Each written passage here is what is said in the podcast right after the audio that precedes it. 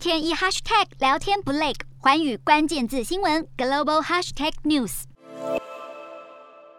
最新的极音速巡弋飞弹发射升空，俄罗斯十九号进行大规模战略核武演习。克里姆林宫在演习后发表声明指出，所有飞弹都击中了目标，由俄罗斯总统普京亲自坐镇。俄军从陆海空发射了匕首飞弹、锆石极音速巡弋飞弹、伊斯坎德尔飞弹以及可以携带核弹头的洲际弹道飞弹。参与军演的还有图九五战略轰炸机以及北方舰队和黑海舰队的军舰和潜艇。乌俄情势紧张之际，这场演习无疑是火上浇油。俄罗斯以往每年秋天都会举行大规模战略核武演习。但今年的演习不但提前举行，时机敏感，还特别纳入母港在克里米亚半岛的黑海舰队，挑衅意味十足。听到炮声，赶紧趴下保命。乌克兰一名官员和随行媒体在乌克兰东部遭到炮火攻击，只能边躲边跑，朝有遮蔽物的地方拔腿狂奔。